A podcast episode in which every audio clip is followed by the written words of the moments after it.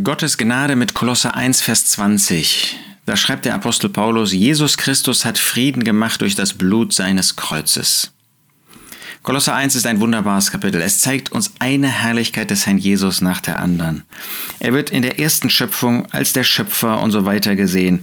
Und wir sehen seine große Herrlichkeit. Und dann finden wir in der Neuschöpfung, er ist ja nie Geschöpf. Er war weder in der ersten Schöpfung noch in der neuen Schöpfung ist er ein Geschöpf. Er ist der Schöpfer selbst. Er hat die erste Schöpfung geschaffen und er ist der Anfang der neuen Schöpfung. Aber er als der Anfang der neuen Schöpfung hat dort Herrlichkeiten, zum Beispiel als das Haupt des Leibes der Versammlung der Gemeinde, wo wir nur staunend vor ihm niederfallen können. Und dann schreibt eben der Apostel davon, und das ist das Wohlgefallen der ganzen Fülle, der ganzen Fülle Gottes war in ihm zu wohnen.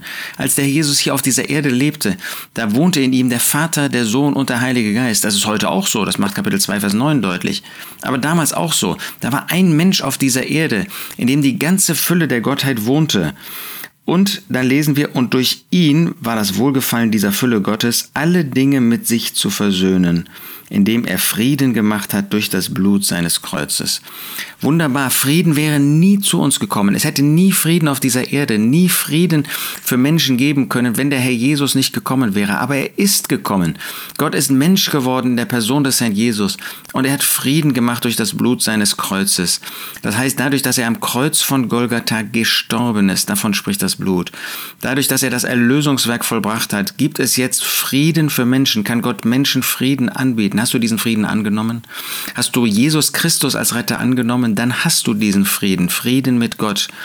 Aber nicht nur das, auch Frieden, der unter Menschen gemacht worden ist durch den Herrn Jesus. Menschen, die früher nichts miteinander zu tun haben wollten, die jetzt verbunden sind. Jesus Christus hat Frieden gemacht. In welche Richtung du denkst.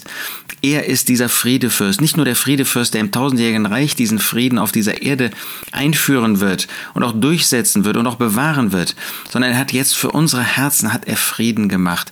Wunderbares Fundament, auf dem wir ruhen dürfen. Und das alles durch ihn. Das alles durch das Werk, das er vollbracht hat.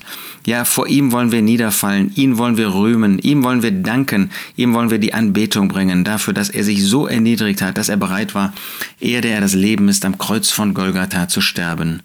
Jesus Christus hat Frieden gemacht durch das Blut seines Kreuzes.